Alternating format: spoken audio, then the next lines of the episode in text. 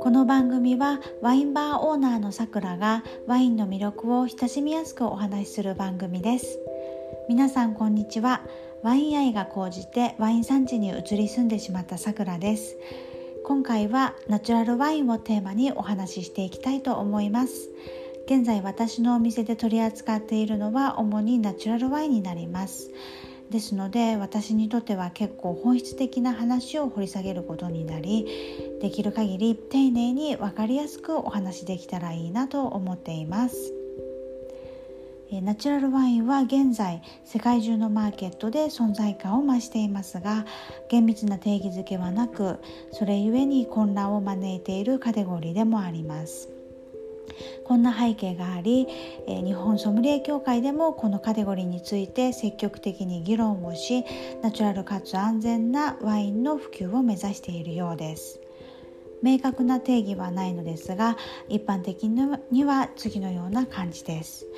有機農法や無農薬あるいはバイオダイナミック農法で栽培されたブドウを用い天然酵母による発酵で醸造されたワイン。またマスター・オブ・ワインという研究機関が認定する、え、ワイン最高峰の資格を持つイザベル・レジョン女士が記したナチュラルワインではサブタイトルとして「An Introduction to Organic and Biodynamic Wines Made Naturally」と記されていることから醸造においても先の天然酵母による発酵の他にできる限りの人的介入を加えない、え、自然の力を尊重したものであることが示唆されています雑菌の繁殖や酸化を防ぐための SO2 アリウ酸の添加は全くしないかしてもごく少量にとどめ、えー、折引きろ過は極力抑えるあるいはしないことでワインの味わいうまみが除去されてしまうのを避けます。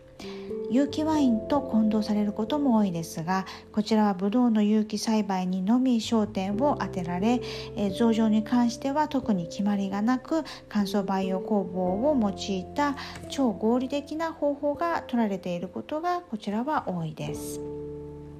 えー、なぜナチュラルワインを選択するのかというのは各個人で様々意見があると思いますが私がナチュラルワインをおすすめしている理由といたしましては天然工房でのアルコール発酵の場合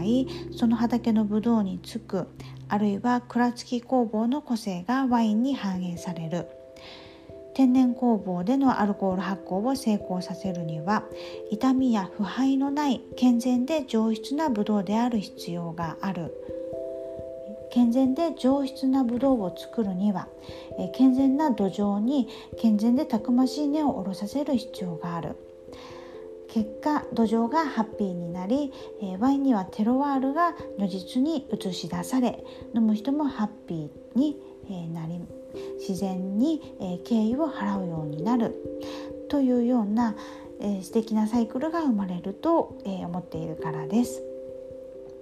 そもそもなぜナチュラルワインというカテゴリーが起こったかといえばそれはテルワールを失ったワインが台頭した流れのアンチテーゼだと私は、えー、理解しています。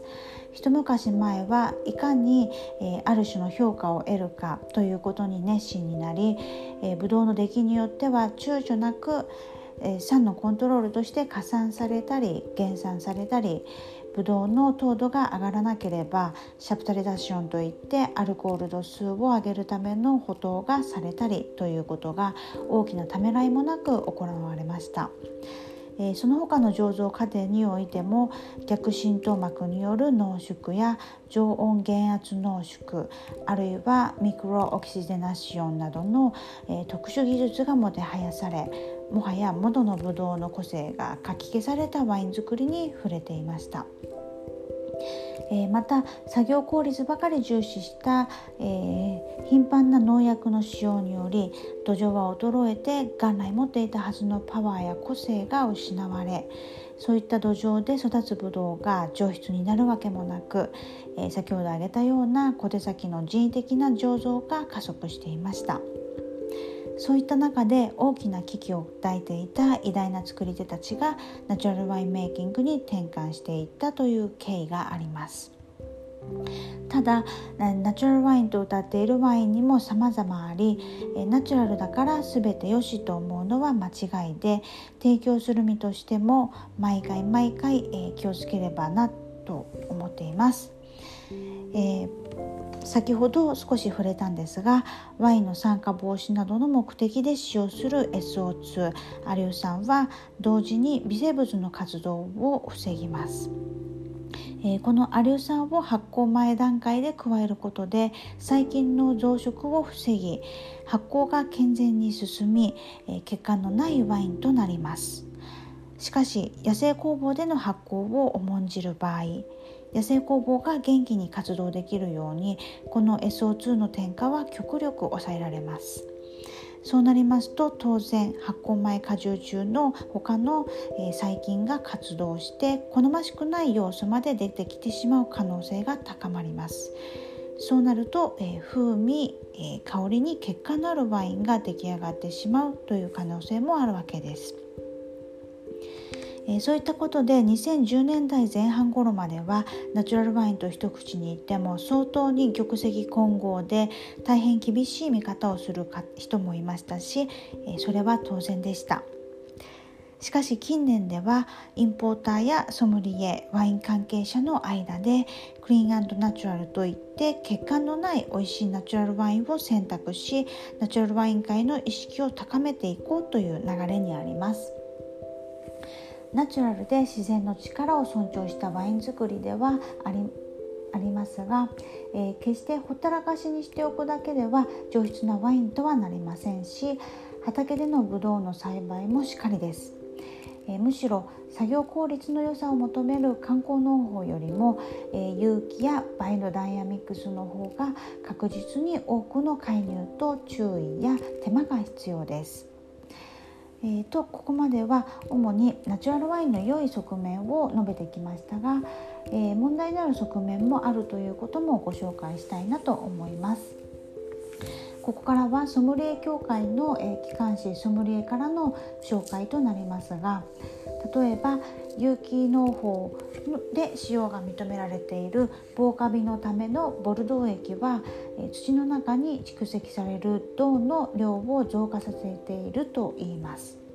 銅には毒性がありますので EU は使用規制に乗り出し2006年1ヘクタールあたり6キロまでの銅の使用上限だったのを2018年には1ヘクタールあたり4キロまでに減らしています。あるいは有機農法に転換した生産者が除草剤を使わなくなった途端え化学燃料の使用量が約1.8倍に増えたというデータもありました。まあはい。えー、化石燃料の使用量ですね。失礼しました、え、これは頻繁に雑草をすぎ込むのにトラクターの使用が増えたからでした、えー、有機やバイドナイバイオダイナミクスを実践するあまり、え作業内容が増え労働環境が悪化することもありますえ定義が確立されていない分より多角的に捉えていく必要のある分野だと感じています。え話は最初の方に戻りますが確固たる信念を持って作られたナチュラルワインには、えその土地のテロワールが詰まった素晴らしい飲み物だと思います。えそして SDGs が叫ばれる現代において少しずつ形を変え洗練されながら、えナチュラルなワインメイキングが主流になっていくのではないかなと思っています。え私のお店に来た方にはいつでもその人に合う美味しいワインをお出ししたいなと思っておりますので、え自分でも常にさまざまな側面からワインを捉ええお客様との理解を深めていきたいです。え、最後は自分の抱負のようになってしまいましたが、えー、ナチュラルワインについての話楽しんでいただけましたら嬉しいです、